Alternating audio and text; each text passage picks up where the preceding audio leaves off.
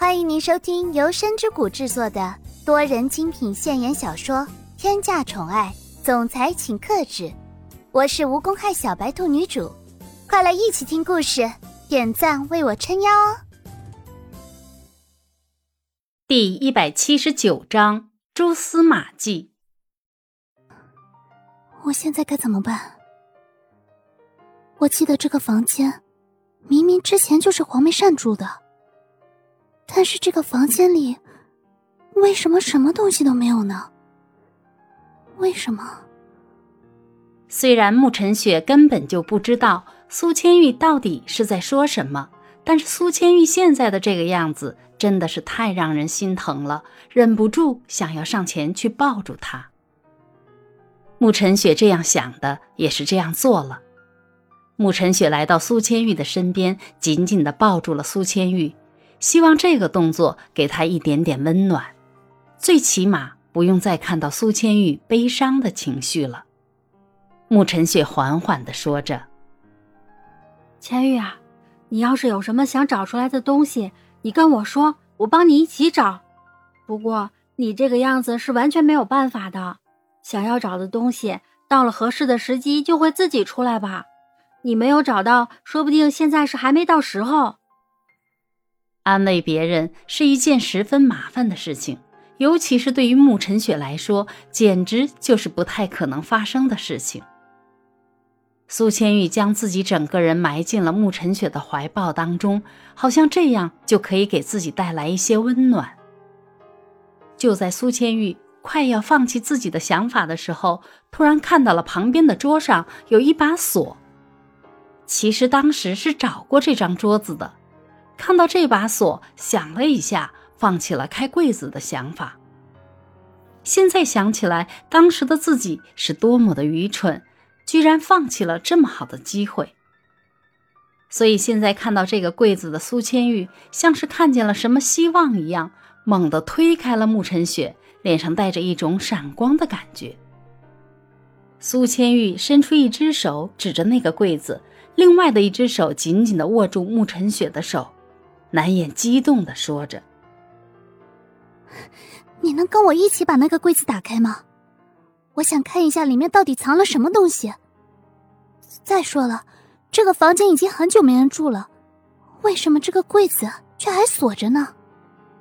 听到这话，沐晨雪感觉十分疑惑。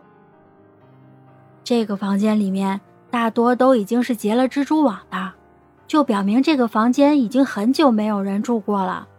既然没有人住过，又为什么还要上锁呢？里面的东西不应该早就已经拿走了吗？出于好奇的沐晨雪点了点头，同意了这件事情。两个人在房间里找到了一些工具，直接毁了这个柜子，根本就不管这个柜子里到底有什么重要的东西。多次反复之下，柜子终于彻底的破掉了，可以轻松的拿到里面的东西。但是柜子里好像也只放了一个项链，除了这串项链之外，其他什么都没有。看到这场景，两人十分疑惑，不知道就这一串项链，还需要这把锁干什么？要是不想要了，直接扔掉不就行了吗？为什么还要这么郑重的锁起来？如果喜欢，也根本不会这样做呀，这到底是为什么呢？两个人相互看了一眼，都明白对方的迷茫。苏千玉看着柜子里的那串项链，很长时间都没有回过神来。那串项链真的特别的熟悉。苏千玉想着，这串项链为什么这么熟悉呢？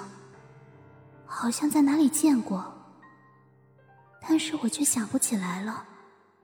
不对，这条项链我肯定见过，从来没有哪条项链给我这么深的印象。苏千玉脑袋里想着以前的各种过往，希望哪一幕画面里会出现这串项链。苏千玉终于记起了在哪里看见过这个项链。苏千玉咽了咽口水，踮起脚尖，小心翼翼地走进那串项链，微微屈膝，蹲在地上，颤抖着的一双手缓缓地捧起了那一串项链，自言自语地说着：“这串项链为什么会出现在这里？这项链不是我母亲的吗？为什么会出现在黄梅善以前的家里？以前他们两个应该不认识啊，这到底是因为什么呢？”看到这场景，慕晨雪走上前，看看发生了什么事情，但是只看见了苏千玉拿着项链在发呆。慕晨雪忍不住的询问着：“千玉，你刚才说什么啊？我没有听清，要不你再说一遍吧？有什么事情是我可以帮你的吗？要是有什么需要帮忙的，你就直接跟我说。这一串项链里面藏了什么玄机啊？”就在苏千玉正准备说话的时候，突然听见房间的门发出了声音。两个人都以为是黄梅善和叶千琼重新回到了这里，十分的着急。苏千玉心里着急，如果这件事情真的跟自己的母亲有关，要是黄梅善看见的话，肯定是不会这样善罢甘休的。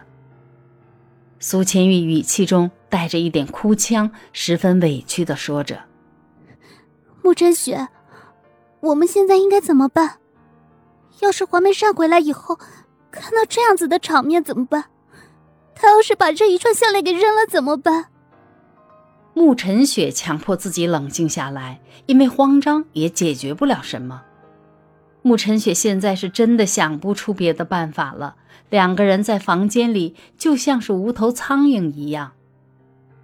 这个弄出声音的人是谁？是黄梅善和叶千琼，还是另有其人呢？